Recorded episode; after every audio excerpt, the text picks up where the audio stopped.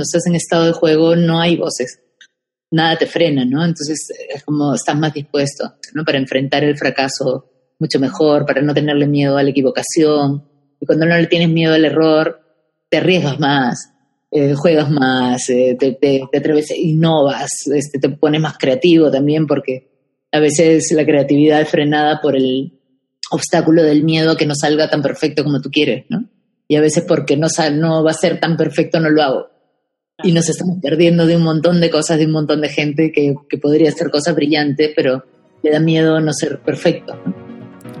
Estás en Reinvéntate, un espacio para ser quien quieres ser.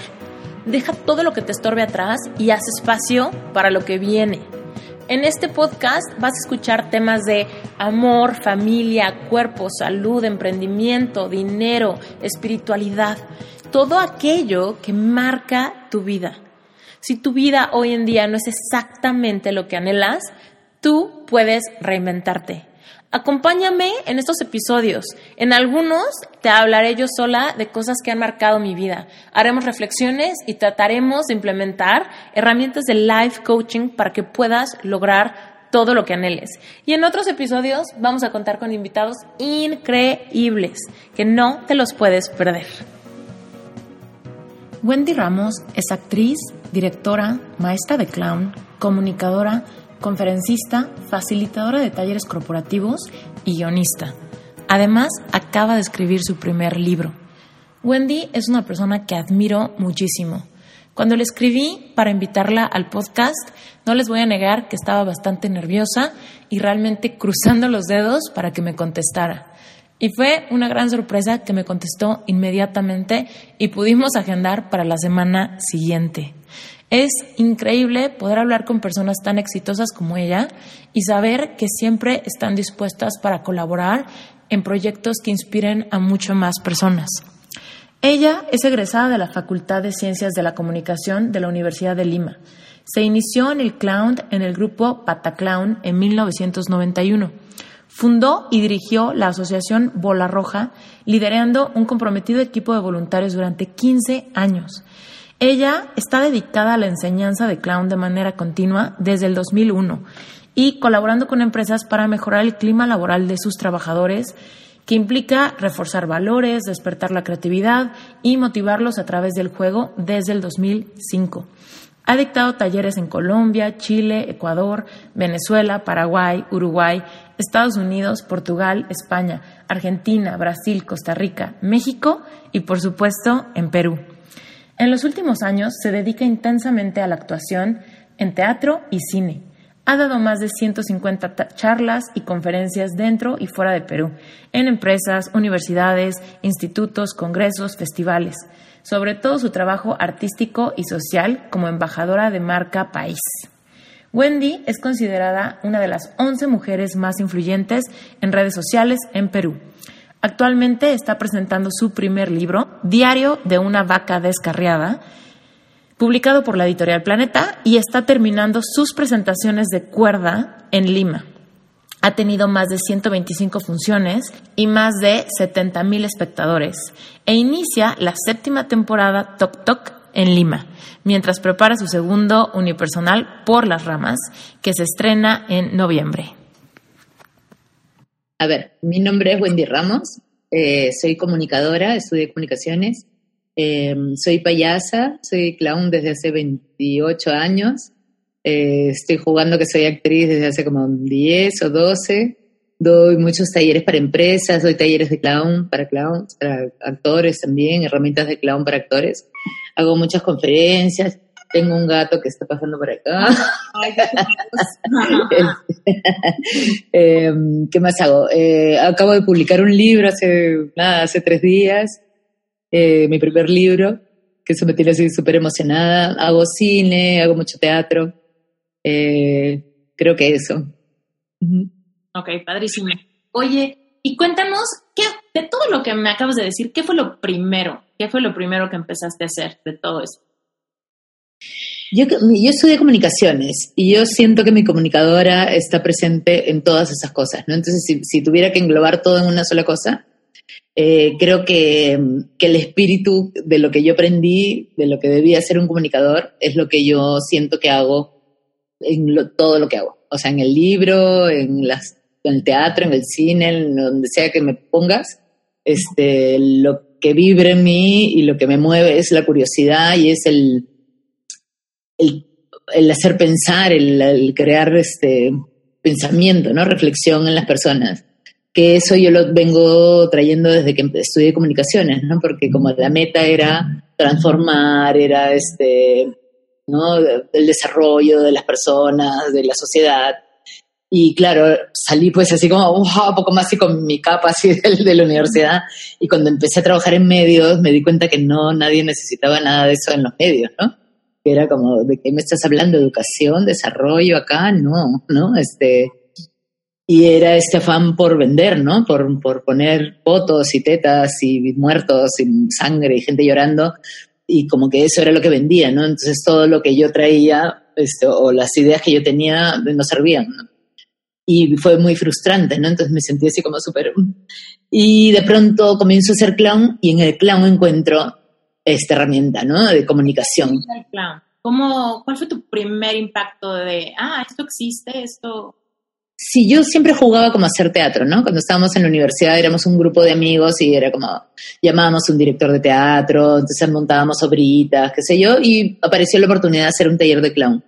Y cuando nos explicaron, no entendimos nada, porque la única imagen que teníamos era de los payasos, ¿no? De, un payaso clásico con maquillaje, qué sé yo, con este, ¿no? Bueno, el payaso que todos conocemos del circo pero lo que nos explicaban no tenía nada que ver con eso, ¿no? Era como mucho más, este, más cercano, ¿no? Más, más a una persona, con grises, ¿no? Porque, claro, el payaso clásico es, son arquetipos, ¿no? Y hasta el vestuario tiene que ser de ciertos colores, y uno es tonto y otro es muy, este, el que quiere liderar, y el adulto y el niño. Claro, son como arquetipos súper extremos.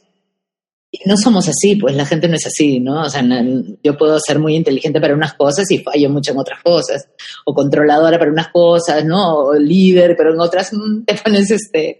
Entonces estamos como, como así, más como el payaso, como el clown eh, moderno, ¿no? Que es el que, el que empezamos a trabajar. A la gente le encanta porque era la primera vez que aparecía algo así en Perú. Y de pronto, pues eran estas colas interminables, filas, ¿no? De gente esperando por entrar al teatro que era un fenómeno en ese momento que nadie iba mucho al teatro acá, ¿no? Y de pronto teníamos teatros de 900 personas, decimos temporada de un año, y eso estaba lleno todo el tiempo, la gente se volvía loca con Pataclown, Pataclown se llama el grupo. Y entonces digo, la gente está viniendo y lo que nosotros hacíamos era cuestionar muchas cosas de las que estaban pasando. De hecho, en esa época eh, había, estábamos en pleno terrorismo y una de las obras hablaba sobre eso, ¿no? Entonces, jugábamos mucho con eso y la gente de pronto estaba llorando de la risa de cosas que nos estaban doliendo muchísimo, ¿no? Entonces ahí fue como, oye, ¿qué está pasando acá, no? Estamos, estamos como, ting, como cuestionándonos, pues ni siquiera dando respuestas porque no, el clown no venía a dar moralejas ni enseñarle nada a nadie, pero sí a preguntar cosas. Y comienza a ver pues esta cosa, de ahí pasamos a hacer un programa de televisión donde comenzamos también a la vista, parece un programa para niños, pero no era para niños y hablamos sobre discriminación, sobre cosas de política que en ese momento no se podían hablar tampoco. Entonces comenzamos a, ahí a soltar un montón de temas y yo estaba fascinada con ese poder de, de, a través del humor hacer cuestionamientos y todo lo que yo había aprendido de pronto tenía donde desarrollarlo. Mm. está padrísimo. Oye, y entonces, a ver, ¿cuál es la diferencia entre ir a ver un espectáculo o este, este cuestionamiento desde una butaca a participar en un taller de clown? ¿Qué es lo que sucede? ¿Cuáles son las, las provocaciones que pasan dentro de las personas que están en el taller? En un taller de clown es bien interesante. Aquí en Perú no sé cómo será por allá, pero acá en Perú la mayoría de gente que toma talleres de clown, yo tuve una escuela y llegamos a tener 1.200 alumnos al año. Y de esos 1.200 alumnos que llegaban al año, habrían pues cuatro o cinco que querían terminar siendo clowns y estar en un teatro y presentar algo, ¿no? La gran mayoría iban por motivos personales, ¿no? De hecho, hoy día yo, después que cerró la escuela y todo, porque era todo un proyecto grande que estaba haciendo, este, durante 15 años cerré esa, etapa y ahora estoy dando talleres que son para gente normal cualquiera, este, abogados, ingenieros, maestras, psicólogos, estudiantes, que se llama Mundo y es como herramientas de clown para la vida. Entonces no es un taller de clown, no usamos nariz y vamos de frente a esas cosas que la gente iba a buscar en un taller de clown, ¿no? Que era perderle el miedo a la vida, perderle el miedo a las cosas, a sí mismos, a lo que llevan dentro, a mirar más a las personas, a darse cuenta, ¿no? De, quiénes son y de qué son hechos. Porque el clown te pone un espejo acá, ¿no? Entonces te tienes que ver, y mucha gente no lo resiste, no le gusta verse de tan cerca y por eso que los talleres de clown son súper movilizadores también, ¿no? Entonces te pone un espejo muy cerca y cuando te vas, te vas con un diagnóstico de ti mismo, ¿no? Porque te das mucha cuenta de en qué cosas te cuestan mucho o qué cosas, con qué cosas te sientes más libre. El juego, ¿no? Que nos hace como apagar esas voces en la cabeza que a veces te, te frenan, ¿no? Y no te permiten ser tú o hacer lo que tú quieres, ¿no? A veces tenemos como voces un poco malvadas, ¿no? que te dicen, no, tú no puedes, no, no te metas a hacer esto que a ti no te va a salir bien. Entonces, todos esos miedos, como que... Pero cuando estás jugando, cuando estás en estado de juego, no hay voces. Nada te frena, ¿no? Entonces, es como estás más dispuesto. Y creo que la gente se lleva eso, ¿no? De un taller de clown. A mí me ha servido mucho para eso, ¿no? Para enfrentar el fracaso mucho mejor, para no tenerle miedo a la equivocación. Y cuando no le tienes miedo al error, te arriesgas más, eh, juegas más, eh, te, te, atreves, innovas, este, te pones más creativo también, porque a veces la creatividad es frenada por el obstáculo del miedo a que no salga tan perfecto como tú quieres, ¿no? Y a veces porque no, no va a ser tan perfecto no lo hago. Y nos estamos perdiendo de un montón de cosas, de un montón de gente que, que podría hacer cosas brillantes, pero le da miedo no ser perfecto, ¿no? Totalmente. Oye, y justamente eso te iba a preguntar, Wendy, si nos puedes compartir alguna experiencia propia donde hayas estado sintiéndote tantito amedrentada por el fracaso y que hayas sacado esta herramienta para mitigar esos, esos síntomas, ¿no? Que de repente sentimos y cómo salir del otro lado. Y mira, yo soy una persona muy miedosa porque me pasan dos cosas. Uno, que cuando veo algo que me interesa, mi respuesta inmediata es sí. Si quiero, ¿quieres hacer esto? Y si, si me enciende eso, digo sí. Y después me comienzo a morir de miedo, que digo, ¿y ahora para qué dije? ¿Y cómo va a salir esto? ¿No? Todo el, el enemigo comienza a trabajar. Y de ahí, de pronto es como medir, ¿no? El, el miedo y el placer que voy a sentir haciéndolo. Entonces, normalmente cuando he aceptado así es porque yo sé que eso me va a dar placer.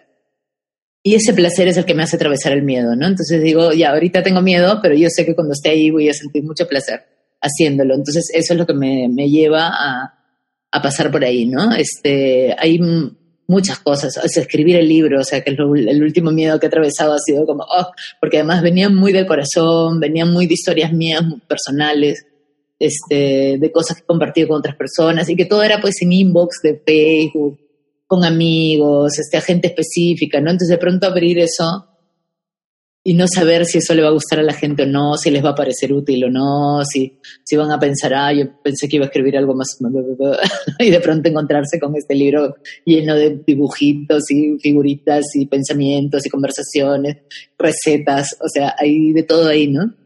Mm. Pero lo he hecho con tanto amor y con tanto placer y además pensando en ciertas personas a las que ya les estaba sirviendo esas historias que, que fui, fui y cuando he empezado a ver las fotos de la gente que ya ha empezado a comprar el libro, me dio como, ¡Oh! ¿les gustará? O sea, este, como sentir que te están mirando el corazón otras personas que tú no conoces y qué van a decir de tu corazón, ¿no? Eh, y bueno, nada, y, y, eso ha sido hace una semana que, que, salió el libro, el primer fin de semana vendió, fue el libro más vendido de la feria del libro. Este, entonces estoy así como o sea, me estoy sorprendiendo mucho de lo que está pasando y estoy disfrutando como una niña, pues todo, este, los comentarios de la gente que me escribe, de cómo el, el libro, mi intención era un libro de compañía, ¿no? Un libro que, que te acompañe, que abras en cualquier página leas y que tal vez te diga algo que necesitas escuchar, ¿no?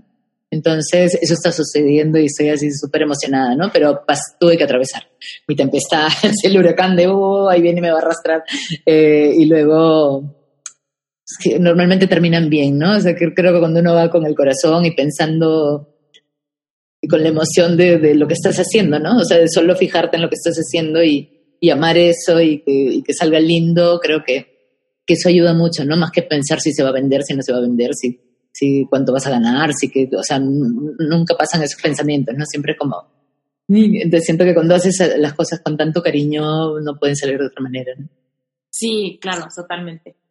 Mantenernos enfocados en lo que realmente importa, en la intención de haberlo escrito de primera instancia.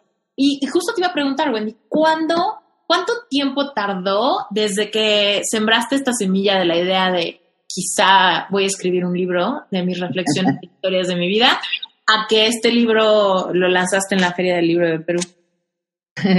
Em, eso empezó hace mucho tiempo. Empezó con alguien que, mm, pasó como tres personas en el mismo mes que, hablando y me decían, oye, ¿y tu libro? Y yo decía, ¿qué libro?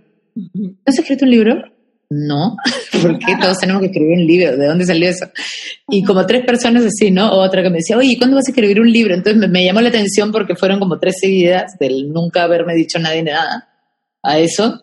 Entonces eh, eh, se instaló en mi cabeza y dije, voy a ver si escribo un libro. Entonces me puse a escribir. Y como yo todo hago en orden, o sea, no puedo escribir una cosa que no empiece con el título. Me puedo quedar un año pensando en el título y cuando ya lo tengo, recién. Y dije, voy a escribir el prólogo, ¿no? Entonces, pero quiero agradecer a mis hermanas por todo su ayuda para este libro, que todavía no lo he escrito. Y, este, y escribí el prólogo y terminaba diciendo, si es que estás viendo esto en un libro es que lo conseguí, y si es que lo estás viendo en otro lado es que nunca escribí el libro. Y después de un montón de tiempo abrí un blog y comencé a subir cosas ahí y encontré este prólogo y dije, ay, qué gracioso, nunca escribí el libro, pero hice el prólogo y lo puse. Y la gente pensó que de verdad era un prólogo y que de verdad estaba escribiendo un libro que era como algo actual. Y yo, no, no, eso fue hace años. Y empecé a hacer un video, que era el show del vaca descarriada. Entonces comencé a hacer videos a raíz de explicarles que mentira que eso era un prólogo que había escrito hace mucho tiempo. Y bueno, pero se quedó ahí como instalada la cosa esta y empecé a hacer un blog y comencé a escribir cosas. Me llamaron para hacer un libro y yo les decía, porque quieren un libro, ¿no? Y yo oh, no tengo tiempo para hacer un libro. ¿quién, te, llamó para escribir un libro? ¿Cómo se siente eso? ¿Qué, pasa en, dentro de ti cuando alguien te dice, obvio tienes que tener un libro porque eres una persona, y ahí viene el tema de los estereotipos, eres un líder de opinión, eres un influencer, tienes que tener un libro. ¿Cómo se siente eso? ¿Es, ¿Es un halago, es un cumplido pensar que la gente le urge ver tu libro? Eh, claro, claro que sí, porque ya después son otras personas, ¿no? Gente que me sigue, sé yo que dice, si les digo, ay, creo que voy a, me han dicho para hacer un libro, sí, tienes que hacer un libro, yo quiero tener ese libro. Y entonces ya como que se vuelve cada vez más normal la idea de, que, claro, porque antes es como un libro escriben, pues lo escriben libros, ¿no? O sea, no, no lo sentía cerca, ni ahí, ¿no? Y este, y de pronto la idea comienza a estar cada vez más cerca me lo propone uno, me propone el otro, me propone el otro y al final acepto, ¿no? Con, con, justo con la persona con la que más empatía tuve cuando conversé, porque me, me hablaron de tres editoriales.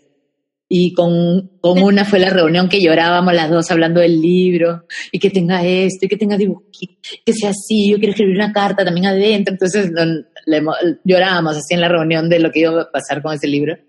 Y con esa persona fue con la que finalmente terminé haciéndolo, ¿no? Con la editorial Planeta. Qué padre que te busquen tres editoriales. O sea, ¿qué se siente? Dinos eso. Y te voy a preguntar, no sé por qué pregunto qué se siente.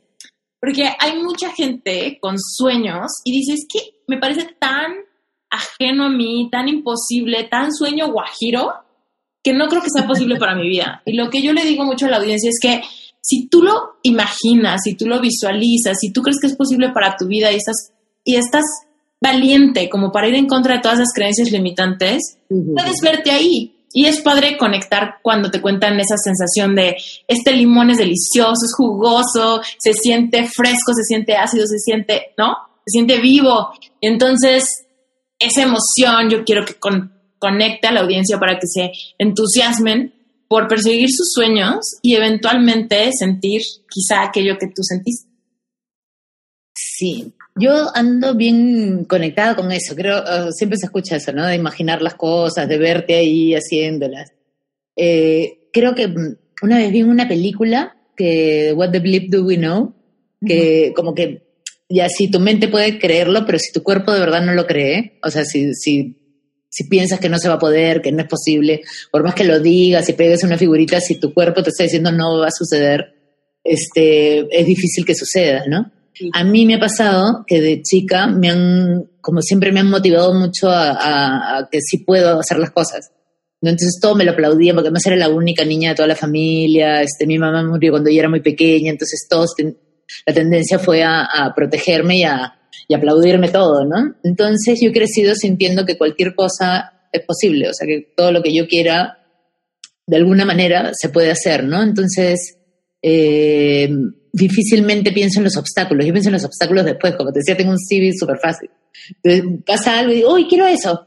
Y ya lo puse en que, en que quiero, pero no pienso en, uy, cuánto costará, si va a ser difícil o no, si, o sea, entonces lo, veo y ya me, siento como parte de eso, ¿no? Este, con el libro, con hacer un unipersonal, con enseñar fuera, o sea, a veces hay sueños que ni me doy cuenta que los realizo también, ¿no? por ejemplo, enseñar fuera, ¿no? Que era como el sueño, no sé, pues ir a dar un taller en Europa, ¿no?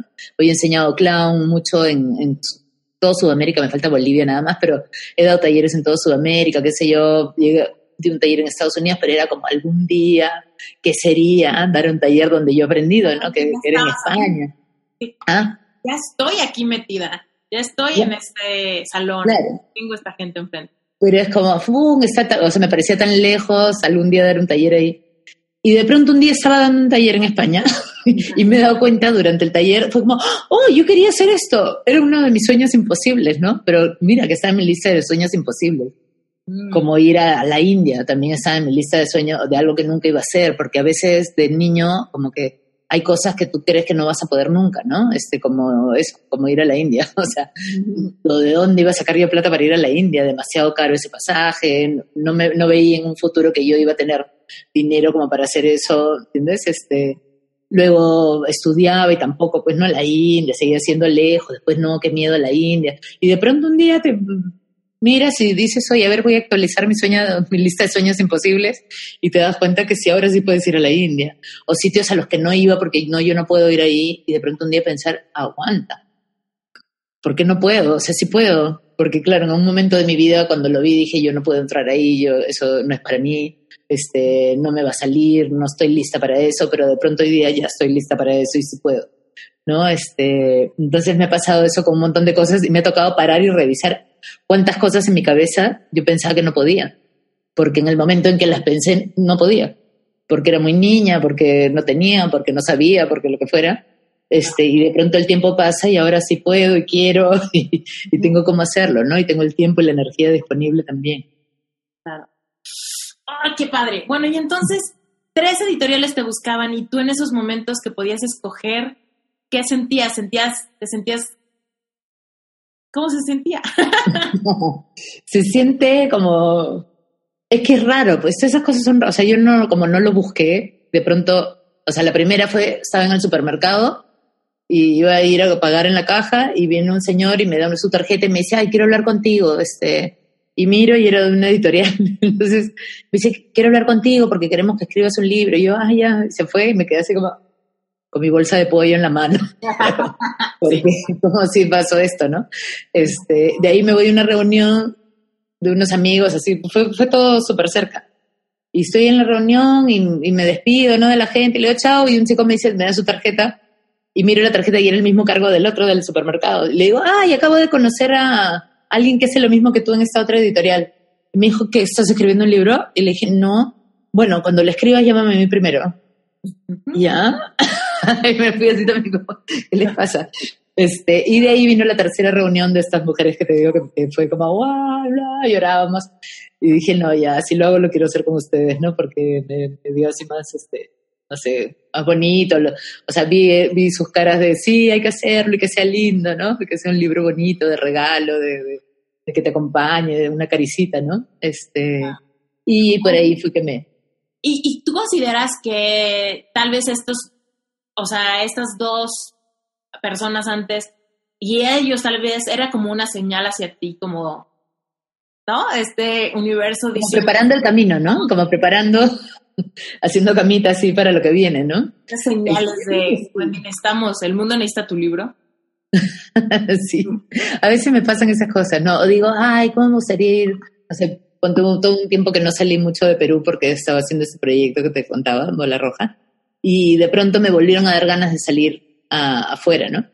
Entonces dije, ay, tengo ganas otra vez de ir a dar talleres afuera. Y ese día mismo en la noche llego a mi casa y tenía correos de dos personas de fuera pidiéndome para hacer talleres. Y yo decía, no importa si no salen o no, es como, yo siento que me, como que me responde, como que tú preguntas, ¿estará bien hacer esto? Y pum, y te llega la respuesta, ¿no? Sí, mira, sí va a haber gente que quiere. Ah, ya. y es cuestión también creo de estar atento. A veces uno no está atento y están ahí las cosas en tu cara y no las ves. ¿No? Y, y, como que no, yo siento que cuando quiero algo y de pronto pasa algo y digo, mm, yo sí creo mucho en eso, en la señal.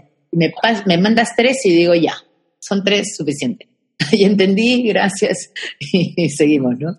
Cuando te abres a la posibilidad de ser sorprendido, ¿no? Decir, estoy dispuesta a, quisiera ir a otros lados y, y te abres a la posibilidad de recibir un lugar que quiera lo mismo, que quiera recibirte a ti que vienes desde fuera o no sé. Ajá, claro, claro. Mm, sí, sí. Yo creo que estamos todos conectados. Sí, yo también. Yo también. Oye, y entonces cuéntanos cómo, cómo es más o menos tu proceso creativo de poder bajar a una historia eventos de tu vida, reflexiones tan propias, tan profundas. ¿Cómo le hacías? ¿Te, ¿Tienes alguna hora, horario como para sentarte y escribir? Ah, no, no, no, ¿Sacas herramientas en donde te da la inspiración? ¿Cómo es? Eh, lo que pasa es que me, me pasan cosas y yo soy súper observadora, o cosas que se repiten, no sé, cuando en talleres hago cosas que las repite, repite, y de tanto verlas, comienzo a darme cuenta de, de comportamientos, ¿no? De que siempre se repite esto, siempre todos hacen igual. Y entonces un juego que era un juego de, de, vamos a divertirnos jugando, de pronto ah, para mí se transforma en otra cosa, ¿no? Entonces me está dando una radiografía alucinante del Perú, una radiografía de la gente, una radiografía de los medios, de los miedos que tienen las personas, o si son más grandes o si son más chicos. Entonces de pronto pasa, o siempre es igual, pero un día pasa otra cosa y digo, ¿cuál es la diferencia de este grupo? Entonces siempre estoy como atenta. O cuando me pasan cosas a mí, ¿no? Entonces me pasan cosas a mí, por ejemplo, este, un día voy a, dar una charla a una facultad de medicina y tengo que esperar me llevan a dar una vuelta para que conozca el sitio, esta, la, la, la facultad esta, y veo un piso hermoso así con losetas, blanco y negro. Y digo, qué lindo, porque era súper grande. Entonces me paré y tomé una foto de mis pies y el piso. Y la chica que me llevaba me dice, no, ven más acá, me dice, ven más acá, vamos a tomar acá debajo del árbol. Entonces voy debajo del árbol y debajo del árbol estaba súper limpio el piso porque había lloviznado la noche anterior. Entonces todo lo demás estaba como, como cositas de barro, poquito. Y ese lado del, debajo de ese árbol, que era el único sitio donde había un árbol, estaba limpio. Entonces tomé la foto ahí, por ejemplo, que es una cosa, nada, no pasó nada, pero de ahí me quedo pensando en si esa foto que yo tomé debajo del árbol representaba a todo ese piso. Entonces, ¿por qué he elegido tomar una foto del único lugar donde ese piso está diferente que, que lo que yo vi? Yo vi todo eso, pero le tomé a la mejor parte, ¿no? Y cuando tomamos una foto para subir a Instagram de tu comida, es como, le voy a tomar la comida, pero mueve la cucharita, sácale esto, muévete tú también porque estás, sales en la foto, ¿no? Pon la luz más acá, pon una maceta allá. Entonces comienzas a, a, a modificar la realidad para que sea lindo. Hola, interrumpo este episodio rapidísimo para pedirte un favor. Si este episodio está aportando algo a tu vida y cuando lo termines de escuchar, te gusta el proyecto, te quiero invitar a que me dejes un review en iTunes, unas estrellitas y por favor un comentario que me diga realmente tus opiniones y lo que este episodio pudo traer de beneficio a este momento de tu vida personal o tu vida profesional. Es muy importante para que este proyecto subsista que realmente logramos generar una comunicación directa con la audiencia. Entonces, de verdad significa muchísimo y de antemano te agradezco que le dediques un par de minutos a hacer esto por Reinventate. Ahora, por otro lado, si tú ya me conoces, sabes que tengo un proyecto que se llama Dale al Clavo. Dale al Clavo es un curso corto que le ayuda a emprendedores a aterrizar sus ideas y que realmente se puedan dar cuenta si es una buena idea para un negocio redituable. Muchas veces tenemos ideas que se quedan en el limbo porque no sabemos primero qué tan buena es, segunda, no sabemos cómo seguir desarrollándola para tener algo mucho más concreto que realmente podemos llevar a la acción, o tres, son ideas que parecen sueños guajiros y ni siquiera intentamos desarrollarlas. Entonces, Dale al Clavo es un curso que te va a llevar de la mano a que puedas tener un proceso creativo muy contundente que te ayude a identificar las ideas buenas, las malas y las que tienen potencial. Ahora yo te quiero invitar a que escuches las primeras dos lecciones gratis de una vez, no lo dejes pasar. Lo único que tienes que hacer es entrar a dalealclavo.com, registrarte y te va a llegar a tu correo una liga de descarga de dos audios, dos MP3 para que puedas escuchar la introducción al curso y la primer lección. Si, estos, si este podcast te gusta, seguramente vas a encontrar mucho valor en esos dos audios. Te van a dar una idea muy clara de qué es el curso y te vas a dar cuenta si es un curso que le viene bien a tu vida, a este momento de tu emprendimiento o simplemente a todas las ideas y hobbies que puedes tener ahí en una incubadora en la parte de atrás de tu mente. Entonces, te invito a que los, los escuches y que me digas qué opinas. Si esos dos audios te gustan, probablemente el curso le venga muy bien a todas las ideas que tienes guardadas en un cajón, esperando una oportunidad para desarrollarlas. Ahora, por otro lado, te tengo una invitación padrísima. Voy a dar una masterclass online gratuita, en vivo, que se llama 12 leyes universales. Lo único que tienes que hacer es apuntarte para que yo te mande todos los detalles, fechas, horarios, etc. Es completamente gratis y te voy a enseñar a utilizar las 12 leyes universales para que puedas empezar a co-crear la vida que quieres vivir. Si alguna vez te ha llamado la atención este tema de visualizar, de co-crear, de manifestar, de realmente salirte de tu paradigma que tiene un montón de historias limitantes, un montón de cuentos que nos hemos dicho de por qué algo no es posible para nosotros.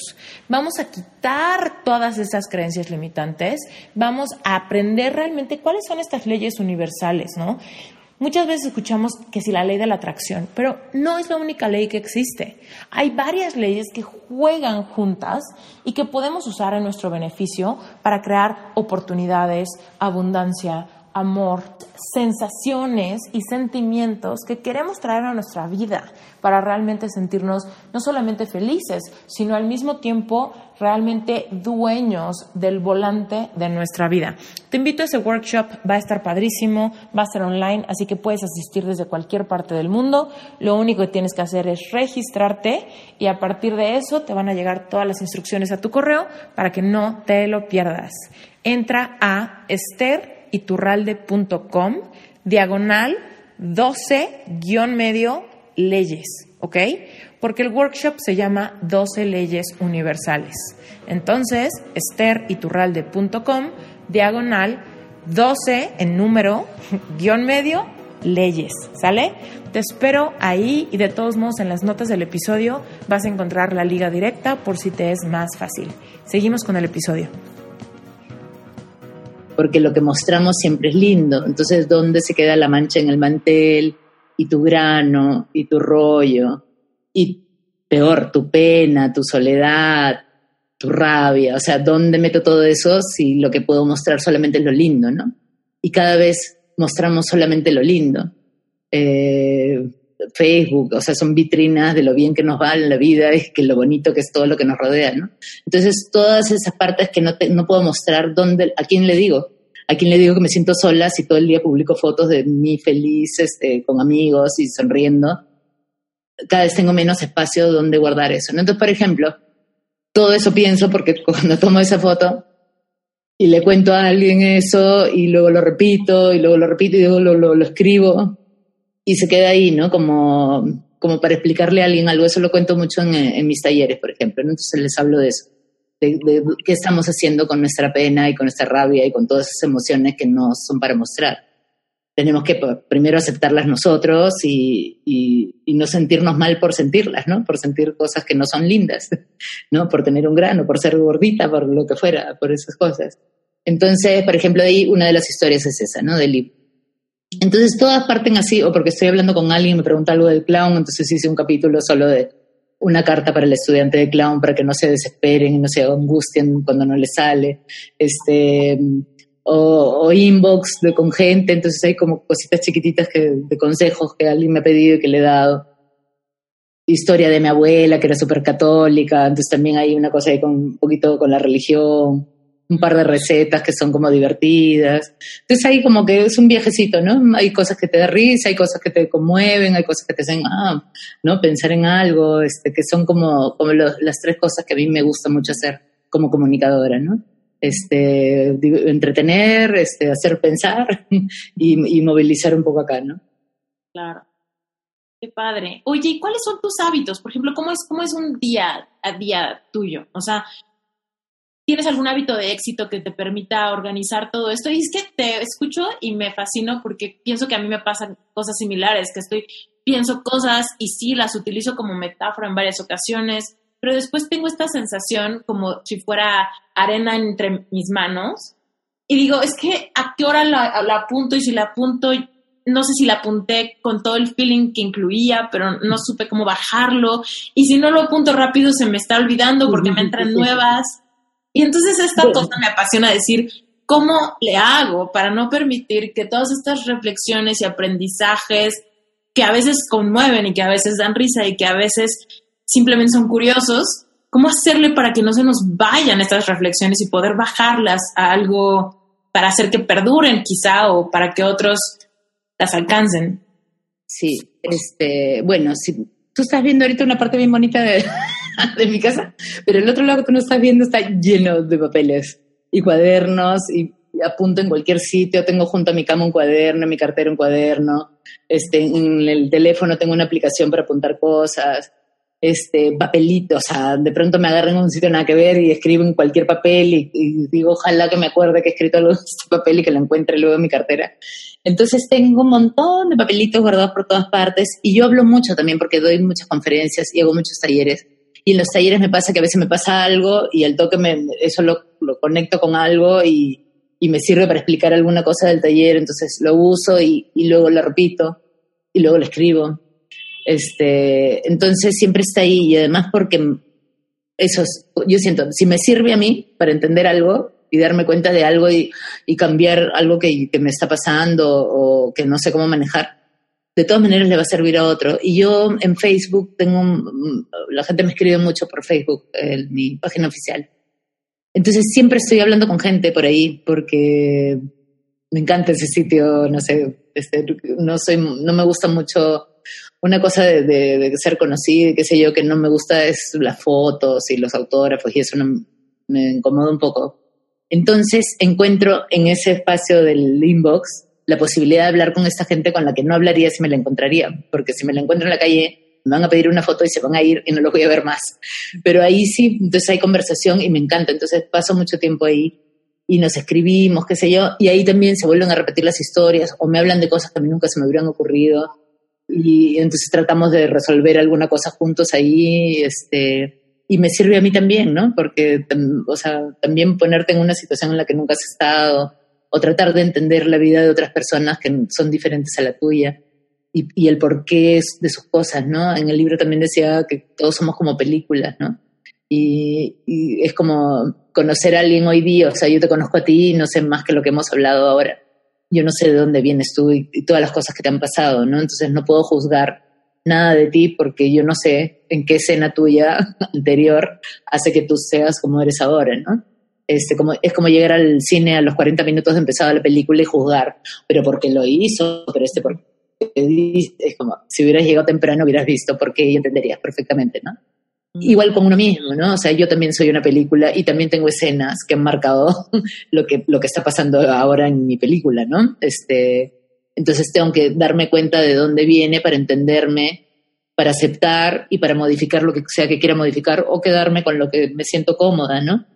Porque a veces hay, hay cosas que te dicen que están mal y que te pasas la vida esforzándote por cambiar tu naturaleza, ¿no? Cuando no son cosas que están mal, o sea, hay cosas como, ¿no? Este, socialmente, no sé, pues ser desordenada, por ejemplo, está mal, uh, ser distraída está mal, este, y claro, y te pasas la vida luchando contra ti mismo para, o al menos aparentar ser ordenada y, ¿no? y que no te olvides de nada. Y un día que, que, tú dices, oye, si dejo de luchar con eso y lo digo, oye, perdóname, de repente me voy por las ramas cuando, cuando te hable porque, ¿no? Este, o empiezo a vivir con mi desorden y digo, pero yo me encuentro y me, me gusta así, o sea, me, ¿no? También qué lindo cuando está ordenado, pero cuando está así está bien también, es mi orden, yo sé dónde están las cosas.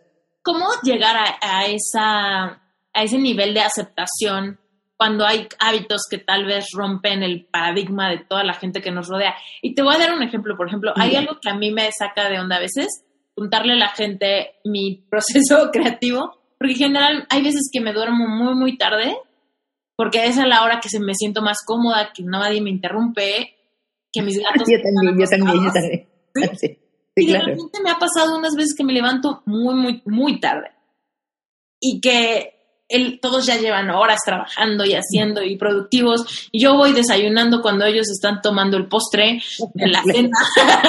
y yo, híjole, es que siento que si supieran, ya, ya van a saber. Pero digo, siento que si supieran, dirían que soy una floja o que cómo es posible que tenga ese hábito si la mañana es la mejor parte del día. ¿Cómo soltar ese, ese prejuicio ante el estereotipo que crees que la gente tiene de ti? Bueno, hay, hay gente que, mira, ya tengo 51 años y hay cosas que ya paso. O sea, hay cosas que antes me preocupaban mucho este, pero por ejemplo el otro día, ¿no? Tenía un, taller, yo también me duermo súper tarde y además cuando tengo funciones peor porque llego a las 11 de la noche en mi casa y camino por las paredes porque la adrenalina de la función me deja, pero... Y, como lo que tú dices, es una magnífica hora para el tipo de trabajo que hacemos, porque nadie te habla, nadie te responde, entonces tú mandas un correo y se acabó, no regresa, ¿no? Porque todos están durmiendo. En el día no, en el día manda, regresa, quieres hacer el otro y no puedes porque tienes que volver a responder ese suena el teléfono, la bulla de la calle, qué sé yo, es como, claro, yo prefiero también mil veces en la noche escribir el libro o lo que fuera, en la noche es perfecto, ¿no? Entonces me levanto, claro, diez y media, once, pero porque me dormía a las tres de la mañana y estaba trabajando. Entonces tenía un taller a las ocho de la mañana y le digo, yo a esa hora no puedo, le digo, no, no pienso, me dice, pero entonces, ¿qué? Ocho y media. Le digo, ¿tú, ¿tú qué hora sales de trabajar? Le digo, y me dice a las seis, y le digo, oye, yo salgo a trabajar a las tres de la mañana. O sea, a esa hora yo termino mi cerebro para de hacer cosas a las 3 de la mañana. Si tú quieres, yo puedo venir acá, por ejemplo, a la una y media de la mañana a dar el taller y yo vengo feliz. A esa hora yo funciono muy bien. Es como que yo te diga eso, como que yo te diga, ya vamos, yo te, enseño, pero a la una y media de la mañana. No vas a poder, pues, porque a esa hora tú te estás durmiendo. Sí, claro, me dice ella, pues yo a las 8 de la mañana no. Entonces hay gente a la que le explico, busco la manera de que entienda este, que, que nada, que hacemos trabajos diferentes y, pero claro, primero tengo que yo aceptar eso, ¿no? Porque claro, también me he pasado la vida pensando que no, me tengo que levantar en la mañana porque es la mañana, es la hora más productiva del día, y bla, bla, bla. Para mí la hora más productiva del día es cuando todos se van a dormir, ¿no? Porque ahí está la mente lista. Siento liberador esto, esto común contigo. Digo, si Wendy lo hace, claro. yo también puedo hacerlo pasaba, me pasaba cuando estaba en Bola Roja que mandaba correos a las 3 de la mañana con mi idea súper... No, se me ocurrió. Ah, mandé y me quedé esperando así. Y me no, pues están durmiendo, están durmiendo. claro, puedes esperar que alguien te responda a las 3 de la mañana. sí. ¿Sabes bueno, qué? liberada. En algún momento de mi vida hice que escribía los mails así en la madrugada y ponía una alarma a las siete y media de la mañana solo para abrir un ojo y agarrar el celular y dar send, send, send, send, send y volverme a dormir y que la gente pensara, ah, pues es la mañana, está trabajando. y yo, no. Sí, alguna vez me dio vergüenza también mandar, pensaba, ¿qué pensarán? ¿Que me están explotando? ¿O que, que soy una desordenada, ¿qué me pasa? que soy una desordenada, claro. O que estoy veniéndome de una fiesta, que estoy mandando así eh, Estoy no. borracha. No, no, señores, a esa hora trabajamos. Sí, muy bien. Qué bueno que tenemos eso en común.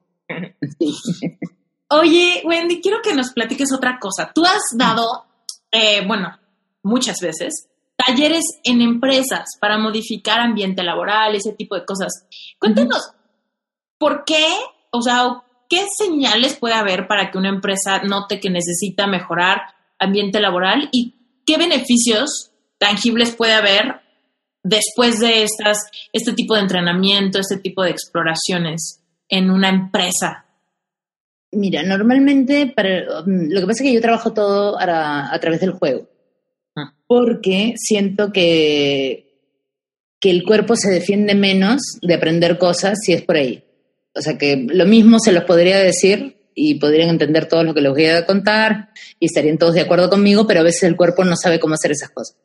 Entonces yo te digo, hay que mirar a la gente a los ojos, ¿no? Para establecer más con mayor confianza, lo que tú quieras.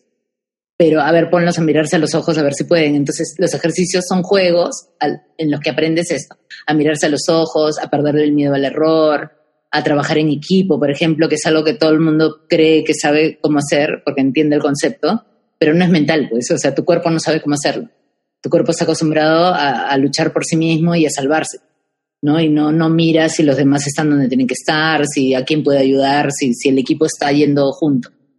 Y eso lo veo jugando. Entonces les hago juegos donde se nota demasiado que no pueden jugar en equipo, que no saben lo que es jugar en equipo.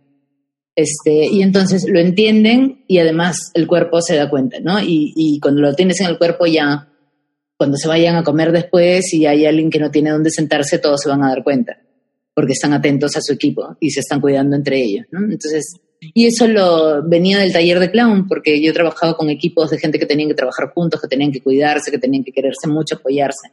Entonces, eh, encontré los juegos para lograr eso, ¿no? Ahora, cada vez más se está pasando que las empresas están muy preocupadas cada vez más en la persona, porque al comienzo me acuerdo cuando me llamaban, habían algunas empresas donde yo no trabajaba y lo que querían era quiero que vendan más. ¿No? Este, haz algo para que vendan más. Y yo le decía, no, yo no, no puedo hacer eso. o sea, no, ni me interesa tampoco. Este, quiero que se comprometan más con la empresa. No, puedo hacer que se comprometan más con su trabajo, pero no con la empresa, porque yo no sé si la empresa se está comprometiendo con ellos como tú quieres que ellos se comprometan, ¿no? Entonces, pero como hay cosas que no hago, solamente trabajo con creatividad, con integración y para facilitadores internos para, para hablar mejor con un público, para cautivar al público, ¿no? Pero, como te digo, cada vez más las empresas están buscando gente que esté bien, que, esté, que se sienta contenta, que sean esté empático con los demás. O sea, me decía, prefiero a alguien que sea feliz acá a alguien que me venda mucho. Me dijo, te sonará rarísimo, pero ahora lo que necesitamos es eso. Porque además vienen los millennials. Y los millennials necesitan propósitos. O sea, necesitan estar en un lugar que tiene un propósito. Que, su trabajo va a impactar en algo mucho más que vender esto que tienen en la mano. ¿No? O sea, para y ahí eso para qué sirve y, en qué aporta al mundo, ¿no? Este, entonces, la cosa está yendo muy para allá, ¿no? Y me doy cuenta porque todo el tiempo estoy hablando con empresas y veo cómo van cambiando las cosas que quieren y las cosas que piden, ¿no? Cada vez están más preocupados porque sus trabajadores sean personas que estén felices, que estén bien, que se sientan bien con ellos. Directamente para impactar el desempeño, el ambiente laboral, la motivación. Totalmente, mucho más que que se lo sientan a darles una clase de lo que fuera, o sea, juegan, se compenetran todos, se integran y entonces dices, oye, tengo un equipo mucho más cohesionado. Antes de esa persona solo ni siquiera sabía su nombre o sabía su correo, pero no sabía quién era el que me mandaba el correo. Ya no es un correo, ahora es una persona con la que he jugado, con la que me he reído, con la que nos hemos contado cosas, entonces ya te respondo diferente también todo, ¿no? Porque hay un juego, hay un, gente que era muy tímida, que nadie sabía nada de ella, de pronto brilla en el taller y es como, ¡ay! Y el tipo dice, wow, por fin me vieron, o sea, me vieron de otra manera. Este, es bien interesante lo que pasa en ese taller. Mm. Oye, y en particular esta onda de mirarse a los ojos, ¿cómo, cómo funciona? Es que es duro, ¿no? O sea, el hecho de realmente sostener la mirada de alguien por unos segundos es bastante intimidante intimidante y bastante íntimo también. ¿Qué es lo que sucede cuando puedes ver a, los ojos a una persona así que tal vez ni es tu familiar, ni tu amigo, ni tu pareja? ¿Qué es lo que pasa con esta onda de mirarse a los ojos? ¿Cuál es el propósito? Eh, bueno, eso lo traigo por lo del clown, ¿no? Este, el clown es una de las pocas artes escénicas que parado en un escenario el público es parte de tu escena, ¿no? Entonces lo tienes que ver.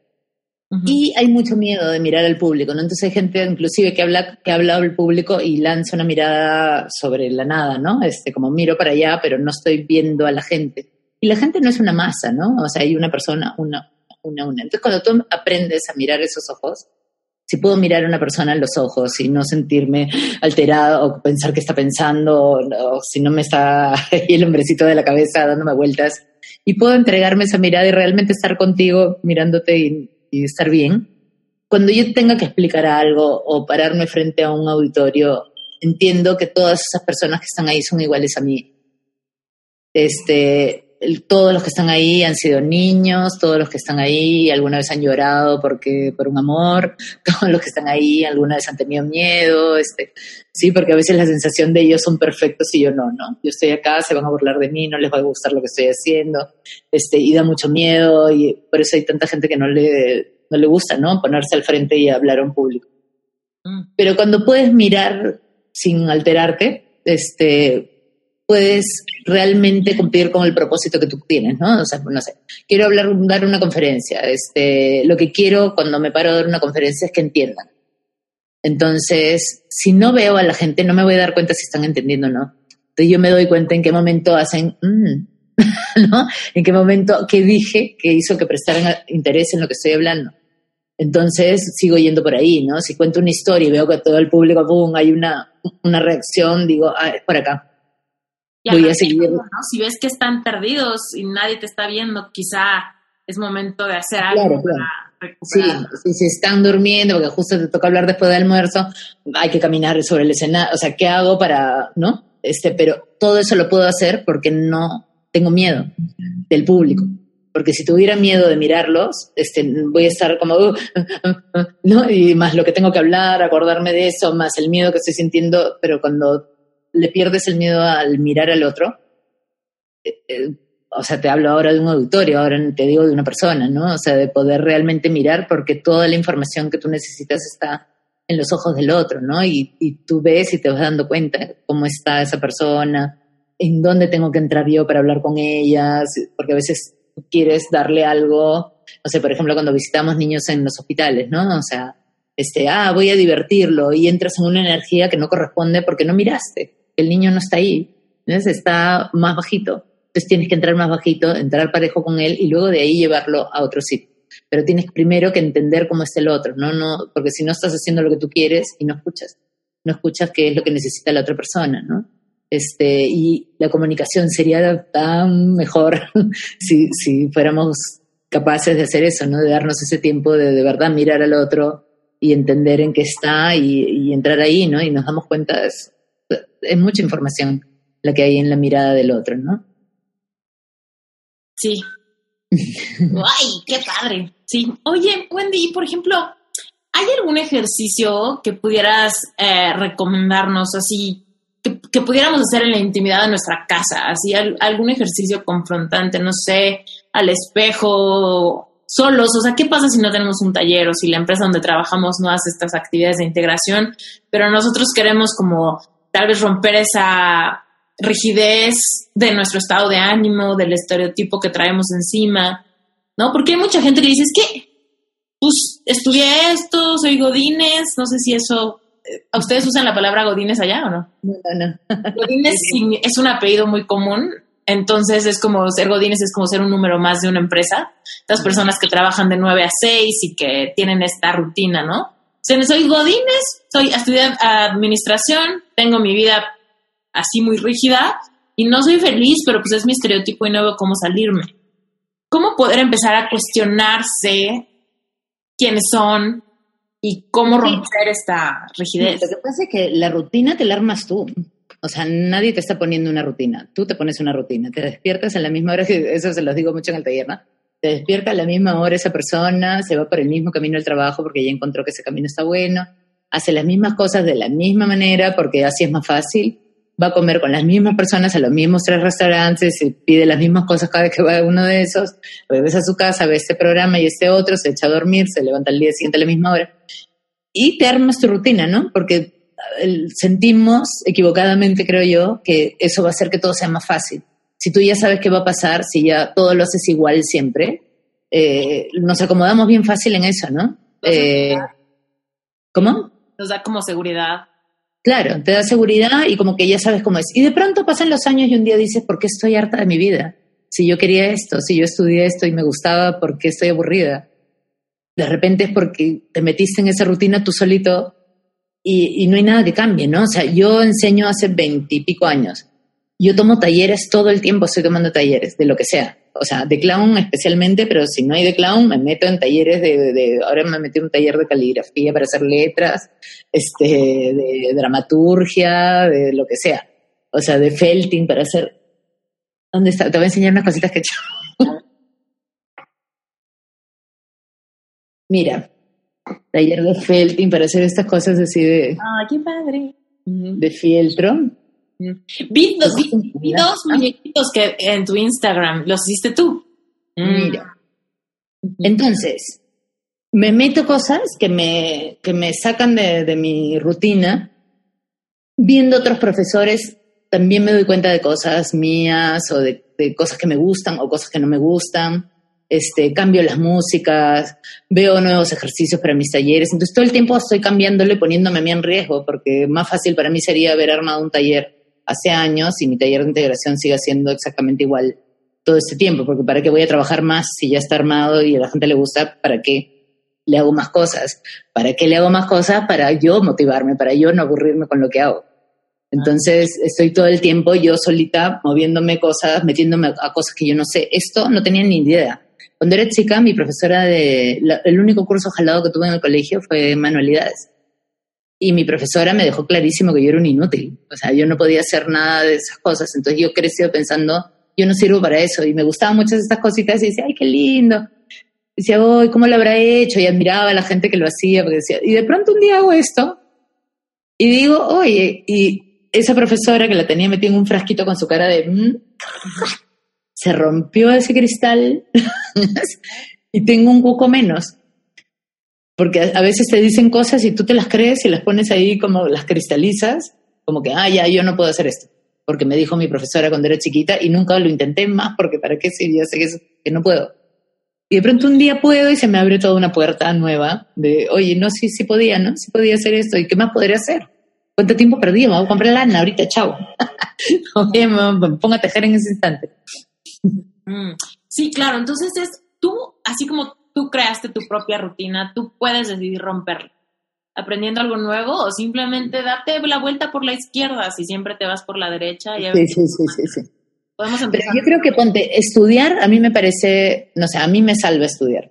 Mm. O sea, mi curiosidad es inmensa. Entonces yo podría estar estudiando todo el tiempo cosas.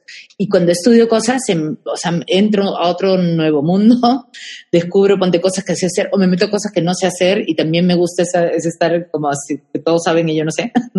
Ese también es rico, este, ¿no? Relajarte ahí y decir, ya, pues sí, no soy, no soy dibujante, estoy en un curso de ilustración y haré como lo que puedo y trato de hacer lo mejor posible con dentro de mis posibilidades y me la paso súper bien.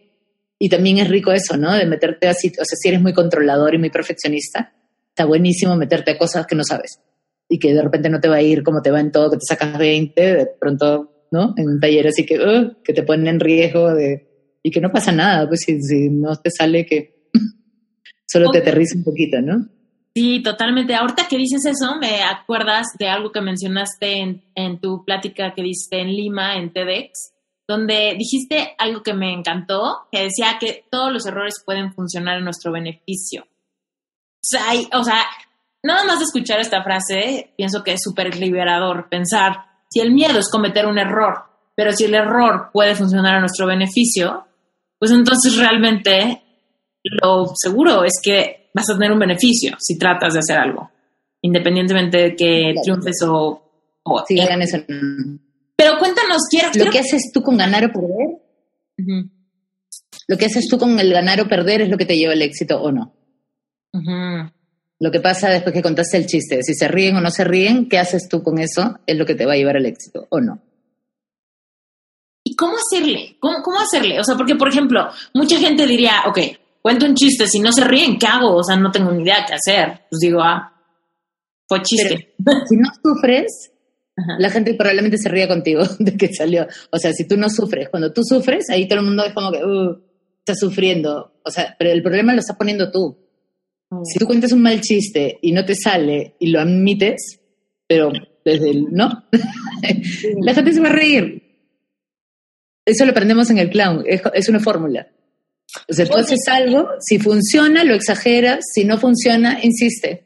O haz algo y cuando se note lo que te está pasando porque no te funcionó, va a dar risa. Si es que no estás sufriendo, claro. ¿no? Pero es un juego. Entonces es como, eh, hay juegos que, que, son con equivocación, le digo, no sufras. ¿Por qué sufres? Porque estamos acostumbrados a que cuando nos equivocamos tenemos que poner cara de que estamos muy arrepentidos. Te viene, ¿no? Rompí algo. Pucha, rompí algo, perdóname. No Entonces viene con todo esto. O sea, tengo que poner esa cara porque si no, tú te vas a molestar. no puedo decirte que cometí un error riéndome tengo que decírtelo sufriendo, para que me creas y para que me perdones, ¿no? Y cuando eres chiquito, si te sacas buena nota, te doy un premio, y si te sacas mala nota, te castigo, te pego, te miro con mala cara, algo hago. Entonces crecemos pensando que solo tenemos que sacarnos buenas notas, porque cualquier cosa que sea un error, vamos a ser castigados. Si no hay nadie que te castigue, te castigas tú solo. Mm. ¿No? Entonces por eso viene tanto miedo a equivocarnos, ¿no? Este, y y nos perdemos de parar un ratito y ver a ver este error. Por ejemplo, eso de la charla de TEDx, ¿no? Eso sale de un error. Esa charla parte de que me olvidé de hacer una cosa en el taller que siempre la hacía y que fue como, ¡Ah! me olvidé, era el ABC y me olvidé del B. este, ¿Cómo me pude olvidar de una cosa así? Si me hubiera pasado esto, hubiera inmediatamente dicho, perdón, me olvidé de algo, vamos a hacerlo, ¿no? Y cada uno iba a decir y pasaba la vida y no, nunca descubría todo lo que descubrí, lo que he descubierto a raíz de ese error. Entonces, a ver un ratito, ¿qué hago con este error? A ver, vamos a transformarlo en un juego, ¿no? Este, vamos a adivinar las profesiones. Después viene lo de las etiquetas. Y después de eso viene otro descubrimiento más que, que después de esa charla me doy cuenta de la gente que no, o sea, cuando se pone la etiqueta finalmente, hay algunos que han estado muy felices por no haber dicho durante todo el taller quiénes eran o qué hacían. Se sintieron liberados del peso de cargar con su profesión. Como habían otros que estaban desesperados porque llegara el momento de decir quiénes eran, porque han luchado tanto por conseguir lo que son. Y lo ponen tan enfrente de ellos todo el tiempo que era como, por favor, ¿cómo deslizo esta información sin darme cuenta para que los demás sepan quién soy? Porque si no, no sé de qué hablar. Y si no hablo de trabajo, no tengo nada de qué hablar, porque todo el tiempo hablo de mi trabajo. Este, entonces han aparecido otra, más información, ¿no? De, de, lo que le pasa a la gente cuando no está cargando esto o los que son desempleados, ¿no? Que, que es como oh, con miedo de que llegue el momento de tener que decir frente a todos soy desempleado y qué rico estuvo que todo el día no supiéramos quiénes éramos. Es como, me hubiera gustado que no lo digamos ni siquiera ahora, ¿no? Ni siquiera al final, pero ¿para qué? Sí, sí, por un lado, qué libertad no tener que simplemente ser Esther, Wendy. Ajá, sí. Oye, ¿y qué pasa, por ejemplo, qué consejo le darías a alguien que dice, bueno, a ver, esta es mi profesión y yo quizá quisiera iniciar otra cosa de cero, reinventarme, decidirme por aventar a esta cosa nueva, pero me da miedo errar porque ahí el riesgo puede ser mayor, el riesgo económico, el riesgo, no sé, social, va más allá de de un momentito, sino podría representar años perdidos. Pero eso te das cuenta, ¿no? No creo que te vas a meter en una cosa y después de cinco años darte cuenta que no quieres. O sea, este, no, pero me imagino, por ejemplo, dejar una profesión donde tal vez llevas una antigüedad en una empresa, ¿no? De llevo 10 años aquí, tengo cierto estatus, tengo cierto rango, tengo gente bajo de mí, y ahorita decidir que voy a volverme nutrióloga ¿Qué tal que luego no jala y ya no puedo regresar a este trabajo donde ya llevo invertidos unos años, donde saben quién soy? Elecciones, ahí es como decisiones, decisiones que tienes que tomar, o sea, ¿qué, qué, qué pesa más para ti, no? Este, de pronto no vas a poder vivir sin todo ese, o sea, todo lo que tienes ahora, ¿no? Este, ¿qué es lo que tú quieres para tu vida? Porque para el éxito para algunas personas es estar tranquilo y vivir en una casa en el campo y no tener preocupaciones y son felices así, no necesitan nada más, ¿no? Este, como, no, pero ¿por qué? Pero no tienes esto y no tienes el otro. No quieren, no quieren, son felices así. Como hay gente para las cuales el éxito es tener mucho dinero y eso es lo que buscan toda su vida y lo que los hace felices. Otras quieren casarse y tener hijos y esa es su felicidad, tener una familia linda y para nada les mueve ni un pelo si son profesionales o no, o su trabajo. A mí mi trabajo me muero por mi trabajo, pues entonces todo el tiempo pienso en eso, me gusta, me da curiosidad muchas cosas, este, además me he creado un mundo como yo quería, ¿no? O sea, nunca iba a llegar a mí un trabajo perfecto, porque nunca iba a ser exactamente lo que yo quería. Entonces dije, ¿por qué no me hago yo mi trabajo como yo quiero, no? Entonces he generado toda una cosa donde yo puedo hacer las cosas que quiero y donde me llaman y yo ahora puedo decir, no, esto no hago, esto sí hago, y yo elijo todo el tiempo. Y todo el tiempo eso, son elecciones, elecciones, elecciones, elecciones elecciones, ¿no? Y eso nos pasa a todos. Entonces, cada uno sabrá, ¿no? ¿Qué, qué es lo que... Claro, no le puedes decir a todo el mundo, deja eso, porque de repente no quiere, de repente de verdad lo que quiere es tener todo ese dinero, de repente hay una idea ahí idílica, ¿no? De dejar todo para irse a hacer otra cosa que, que de repente no es lo que de verdad quiere. Pero siempre puedes regresar, ¿no? O sea, alguien que está en un puesto así probablemente pueda regresar a donde estaba o a otro sitio porque ya tiene ese, ese camino andado y ese currículum, que si no te gusta lo que estás haciendo, puedes volver. Depende de la edad que tengas también, ¿no? Yo cuando dejé muchas cosas por, por irme hacia el teatro, tuve que elegir, ¿no? O sea, dejar mi seguridad, mi, pavo a fin de año, mi gratificación, este, por una cosa en la que todos me decían que no iba a funcionar, cuando, cuando me salí para hacer el programa de televisión de Pataclán. Mm. Y dije, ¿qué es lo peor que puede pasar? Siempre me pregunto, ¿qué es lo peor que puede pasar? Que no funcione y que tengo que buscar otro trabajo y ya tengo mi currículum que he hecho esto, va a ser fácil volver ahí, ¿no? O sea, ya está, perderé que un año y ya no pasa nada tampoco, o sea, hay un montón de vida adelante, ¿no? Claro, de joven te parece como que, ah, no, este, tengo 23 años y todavía no. Ay, por favor. he encontrado mi vocación grande a los treinta y tantos, ¿no? Este, y, no estoy segura si ya la encontré. ¿Qué, ¿Qué, te parece si termino un día digo, quiero dejar todo para hacer esto? este, me podría haber enamorado de eso tanto como para dejar todo también, ¿entiendes? O sea, yo y el clown es así, ¿no? El clown está yendo allá, pero si en el camino allá encuentro algo que me interesa mucho más que eso que está allá, me voy a ir por acá. Sí. Sin ninguna duda. Tenemos el derecho de cambiar de opinión a la hora que sea. Sí, malograr todo y volver a empezar y volver. O sea, ya me ha pasado tener que empezar mi vida varias veces. Y ya no me da miedo. O sea, mm. siempre, no importa qué pase, es como un juego y los dados están ahí para volverlos a tirar siempre vas a caer en el cuadradito que dice divorcio, vas a caer en el cuadradito que dice te despidieron, vas a caer en el cuadradito que dice no funcionó lo que hiciste. Agarras tus dados y los vuelves a tirar y avanzas. Pero cuando no sabes o no te das cuenta que están ahí los dados para volverlos a tirar, sientes que te metes en un hoyo, ¿no? Y que no hay salida y ahora qué va a pasar y, un huracán que te lleva, ¿no? Este, ahora veo que viene un huracán, pero como ya sé que están los dados ahí, ya no me preocupa tanto no me da tanto miedo como me daba antes que no sabía. Sí, entonces, y además cada vez que pase eso, tú no, no, estás volviendo a cero realmente porque tienes todo eso que acabas de aprender de lo que sea de donde venías.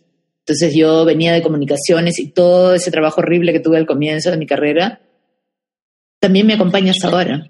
No, no se acabó y desapareció. O sea, yo aprendí muchas cosas ahí. Al menos aprendí qué cosas no quiero para mi vida. ¿no? Después hice el trabajo con Bataclown y ahí aprendí también un montón de cosas que cuando se acabó Bataclown y empecé Bola Roja las traía conmigo. Terminó Bola Roja y yo todo lo que aprendí en Bola Roja de liderar un grupo, de trabajo social, de, enseñar, de, manejar una escuela, o sea, todo eso. Entonces ahora manejo un montón de, cosas que he aprendido en todos esos trabajos, me hayan gustado no, todo lo tengo ahora conmigo, ¿no? Sí, tú puedes hacer un remix de todos tus... Sí, claro se va sumando todo, todo lo que hagas va a ir sumando, va a ir sumando, va a ir sumando. Y cuando un día miras, todo encaja. todo eso que hiciste encaja. Padrísimo. Muchas gracias, Wendy. Es inspirador escucharte porque tienes mucha sabiduría y la verdad es que lo que más me gusta es que lo mantienes tan simple, ¿no? Es tan simple realmente darte cuenta que, ok, no quieres, pues no quieres. ¿Quieres cambiar de decisión? Cambia de decisión. ¿Quieres hacer algo? Hazlo. ¿Te equivocaste? Ríete. ¿no? Hay veces que nos super complicamos la vida y queremos encontrarle el quinto pie al gato porque debe de haber una técnica más complicada, una respuesta muy escondida a mi duda, ¿no? De qué hacer. Sí, es, más simple, creo.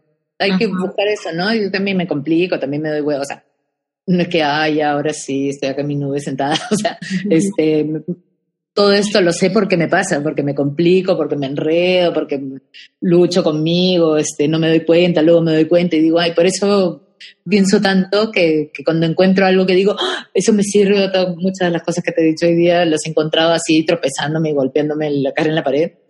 Y mm. digo, bueno, me sirvió a mí, tal vez le puede servir a alguien también, ¿no? Y lo pongo simple porque, porque la gente con, con la que me comunico por mi Facebook y eso son personas que no les puedo complicar mucho, porque además yo no soy complicada tampoco para, para explicar o para, para encontrar formas de, de que me entiendan, ¿no? Te agradezco mucho también por la entrevista, me ha gustado mucho conversar contigo. Eh, bueno. Oye, Wendy, antes de que te vayas, solamente quiero hacer una última pregunta. ¿Qué sigue en tu vida? ¿Qué te emociona ahorita que ya salió tu libro, se está vendiendo como pan caliente? ¿Qué sigue?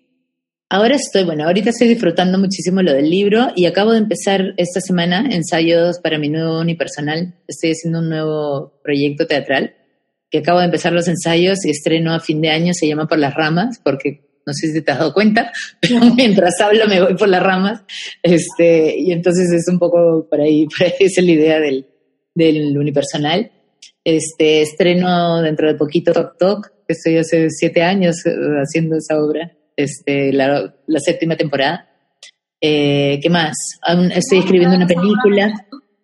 ¿Cómo? ¿Vas a traer esa obra a México?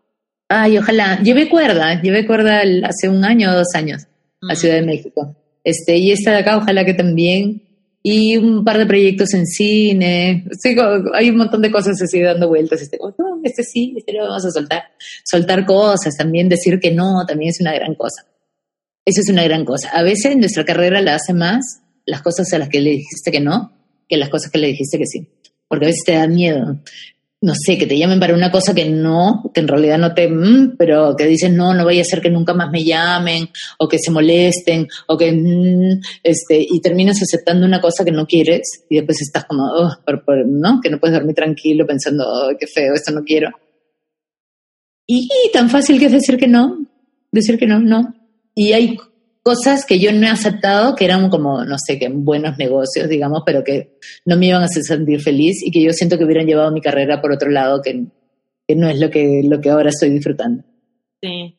Sabes, el otro día escuché una frase que me encantó que decía, no es un enunciado completo. ¿No? Porque muchas veces creemos que si decimos que no, no porque, ta, ta, ta, no, pero... Ese también, ese también, ese también, ese también a veces no necesita la gente, no. completo. Pues no.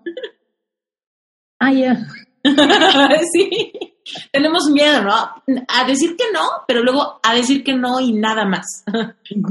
sí. Pero tengo que explicarle, pero no te ha preguntado. Sí, sí, sí, sí. Ay, qué cañón. Wendy, te deseo todo el éxito del mundo. Seguramente va a ser así. Eh, porque ya marcas, tienes una trayectoria de, tanto éxito y aparte con este tema de los errores funcionan a tu beneficio, pues cómo no seguir de victoria en victoria. Muchas felicidades. Espero que vengas a México, a pesar de que nuestra audiencia nos escucha de muchos lados. Entonces, pues hay mucha gente que nos escucha desde mismo Perú, así que pues que vayan a verte, que se emocionen porque tienen esa cercanía. De hecho, le quiero mandar saludos a Cari Carvajal, que me estuvo mandando fotos de tu presentación del libro hace como tres días. Ay, qué lindo. fue? Me dijo, justo andaba bastante frustrada porque hizo una cola gigantesca para que le pudieras firmar el libro y que no lo logró. Pero bueno, es este fan, fan, fan. Hace rato me ah, escribió. Saludos para Cari entonces. Sí, saludos para Cari. Me escribió diciéndome, no manches, bien tu Insta Story que ahorita vas a entrevistar a Wendy. Y yo, sí. Me dijo, no manches, me tienes que avisar cuando el episodio esté listo. Ay, sí. Ahora me, pasa su, su arroba de Instagram. Oye, ya, entonces yo también estoy esperando tu libro. Ah. Ay, no sabes qué bonito sentí. wow, muchas gracias. Junta tus papelitos, junta tus papelitos. ¿Sabes qué? Haz, haz como yo empecé. Yo empecé, a mí me gusta todo bonito, pues, ¿no? Entonces abrí un blog en WordPress, porque son lindos y tienen como bonito. Entonces, escribe para ti, porque yo ese blog no se lo, no se lo di a nadie. Nadie tenía el, el no, no le dije a nadie que estaba haciendo eso. Y lo hacía para mí, para guardar mis historias, pero bonito, ¿no? Entonces las escribía, le ponía una fotito, y ahí como que empezó a nacer el libro ahí, de, verlo bonito con su de esto, pum, lo iba arreglando y lo compartía con una persona, con dos, y de ahí esas dos comenzaron a acosarme para que, para que lo abriera y lo mostrara a todo el mundo, y ahí lo abrí, y de ahí empieza también mucho. Entonces, puedes empezar por ahí. Mm. Sí, sí quiero. Te agradezco mucho que me hayas dicho eso porque sentí que me metiste eh, gasolina. Yeah. Qué bueno. Muchas gracias, Wendy. Oye, y por último, ¿dónde te encuentra la gente? Aparte. Ah, en Instagram es arroba Wendy Ramos Rey. En Twitter es Vaca Descarriada. En YouTube es Vaca Descarriada. En Facebook es Wendy Ramos con el cheque azul. Mm. Y ya, o si no, mi web, wendyramos.com, ahí están todas mis redes ahí arriba para que, más. Perfecto. Oye, y fui a, fui a buscar tu libro aquí en una librería de México y no lo encontré. No, no, acaban de salir acá recién en las librerías en estos días. ¿Cómo cuándo crees que llegue hacia más al norte de América? Yo quisiera saber si va a irse el libro por, por otro país. Este, voy, a, voy a preguntar. ¿Ah? Si no por Amazon. Sé que va a haber ebook, pero yo diría, o sea, tiene que ser el libro en papel. En Amazon sería lindo, voy a preguntar. Ok. Ya, te cuento. Muchas gracias, te mando un beso a Lima y pues espero conocerte en persona un día de estos. Si vienes acá, definitivamente, y quien quita, y tal vez un día de estos yo me voy para allá. Ah, qué lindo. Entonces nos vamos a conocer. Claro. Chao, querido. Unos besos. Besos también. Chao.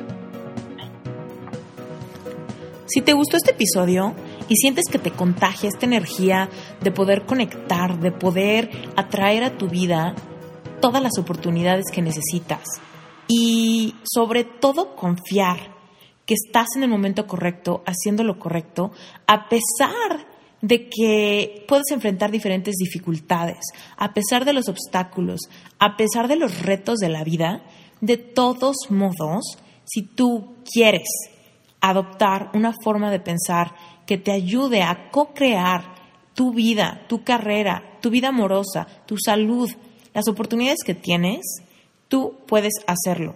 Tal vez tengas dos obstáculos. Si tu primer obstáculo es que no sabes cómo aterrizar tus ideas para poder darle seguimiento y volverlas en algo tangible, si tú tienes ideas que se quedaron muy verdes, lo que necesitas hacer es entrar a darle al clavo Recuerda, lo único que necesitas hacer es meterte a dalealclavo.com y registrarte. Vas a poder escuchar las primeras dos lecciones gratis, así que hazlo ya. ¿Quieres tener más dinero? Sinceramente. Voltea y ve a tu alrededor. ¿Qué harías si tuvieras más dinero? ¿Qué harías si tu panorama financiero pudiera cambiar completamente? ¿Cambiarías de trabajo? ¿Comprarías esa casa? ¿Viajarías? ¿Ayudarías a tu familia? ¿Ayudarías a otros? ¿Qué harías? Te voy a decir una cosa muy importante. Mucha gente tiene miedo a hablar del dinero porque parece de mala educación. Te quiero invitar a que hagas un challenge conmigo. Dura cuatro días, es gratis. Lo único que tienes que hacer es entrar a Esther Iturralde y hasta arriba vas a ver una barrita donde vas a poder suscribirte al Money Mindset Challenge. Son cuatro días.